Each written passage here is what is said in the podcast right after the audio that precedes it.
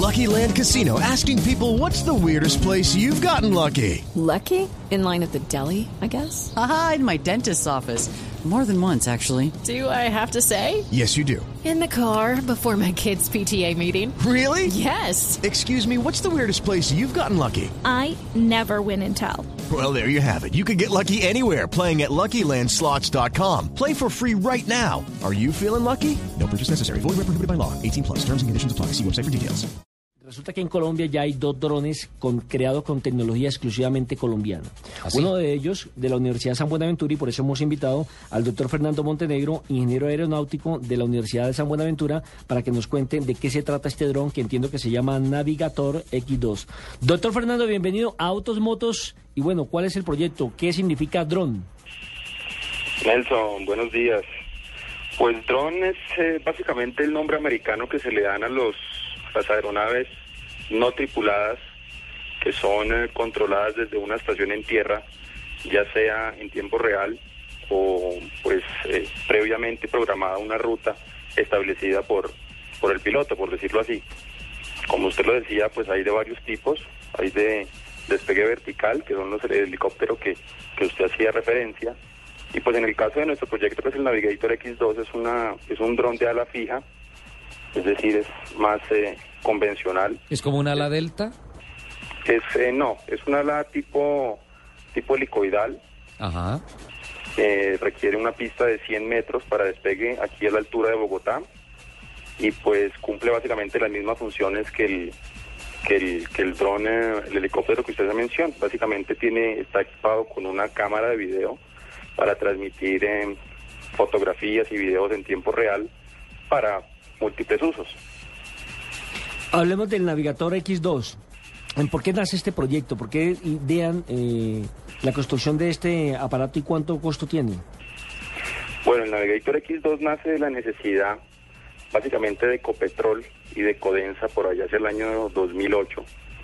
Eh, en ese tiempo, pues Ecopetrol presentaba unos problemas muy grandes de robo de petróleo en sus oleoductos.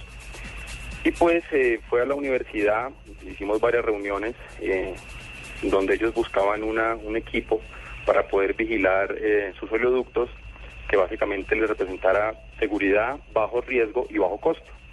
Entonces, pues la universidad lanzó este proyecto de investigación que se desarrolló pues en compañía de unos estudiantes y un grupo de investigadores en la época y pues surgió este proyecto.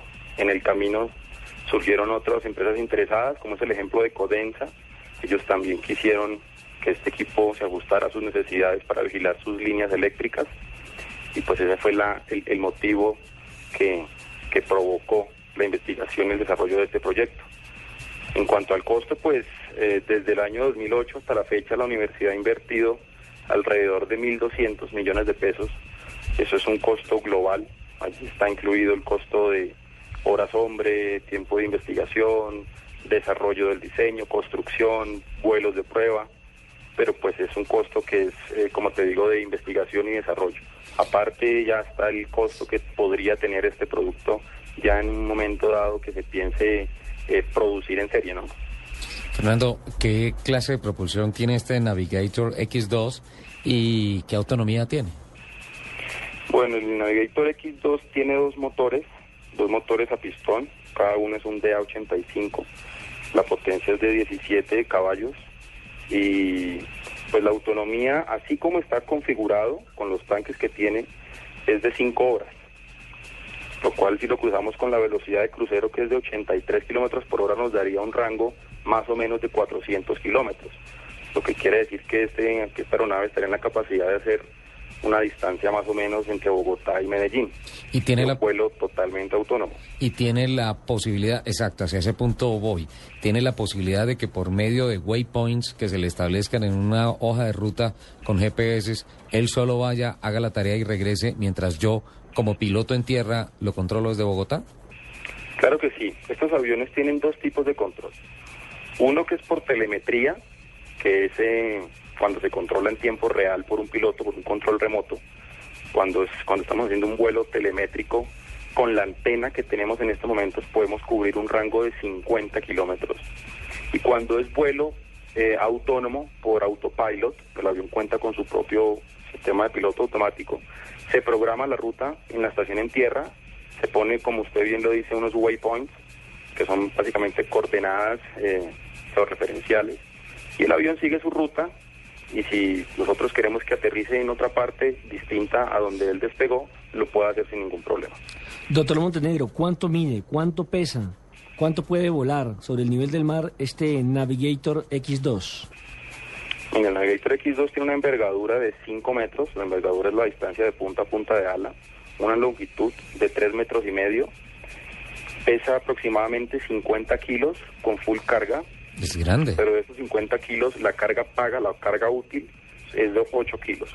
Esto quiere decir que como fue diseñado, puede albergar cámaras o, pues sí, porque básicamente se diseñó fue para tareas de vigilancia, una cámara de hasta 8 kilogramos. En el momento en que eh, surja una necesidad distinta o venga otra empresa y me diga, no, mire, yo no quiero cámaras, yo quiero utilizar un dron para, para fumigar. Sí. Nosotros eh, hacemos un nuevo diseño para darle una mayor capacidad de carga y pues lógicamente que ya las dimensiones y la autonomía pues cambiarán.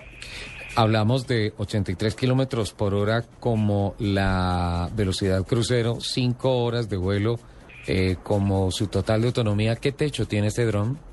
¿A qué altura llega? La altura máxima de operación es de 14 mil pies. 14 mil pies. Ujú, ¿Algo así como 4.300 metros? Algo así. Casi un poco más de kilo, 4 kil, casi 5 kilómetros del piso. Eso es bastante alto. Impresionante esa máquina. ¿Y cómo la podemos ver, don Fernando? Pues la aeronave en este momento se encuentra en el hangar de la universidad, aquí en Bogotá. Eh, se encuentra pues abierta al público. Ya en este tiempo han hecho algunos reportajes, canales como el canal Caracol, en el periódico El Tiempo el domingo pasado también hicieron un reportaje bastante interesante del proyecto, porque pues es un proyecto muy novedoso. Usted como lo decía, hay dos proyectos en estos momentos, unos de las fuerzas militares y otros nuestros pero pues el de nosotros es el único en el país que ya se encuentra volando. Nosotros hemos hecho ya cuatro vuelos exitosos, no hemos tenido ningún tipo de problema y pues podemos decir con toda certeza que es el primer dron diseñado en Colombia por ingenieros colombianos que se encuentra totalmente operativo en este momento. Me surge una, una pregunta. Cuando, por ejemplo, uno va a volar, no en un vuelo comercial, por ejemplo, va a Guaymaral. Entonces eh, vaya y eh, se va en un avión pequeño, entonces saca su carta de vuelo, saca su hoja de ruta, eh, le establecen la ruta, por cuál ruta va, a qué altura va, en qué tiempos y todo esto. Teniendo en cuenta que este Navigator X2 eh, tiene un techo que es tranquilamente el techo de un avión Cessna, de un monomotor, de muchos helicópteros. Para hacer vuelos también se tiene que sacar esa carta, ese permiso de vuelo con la ruta establecida, alturas y, y todo ¿De lo concerniente a la despla- al desplazamiento. Pues mire, el, el inconveniente principal que nosotros tenemos ahorita con el Navigator es que pues la aeronáutica civil no tiene este tipo de aeronaves dentro de su normativa. Por tal motivo este avión es considerado por la autoridad colombiana como un avión experimental. Sí.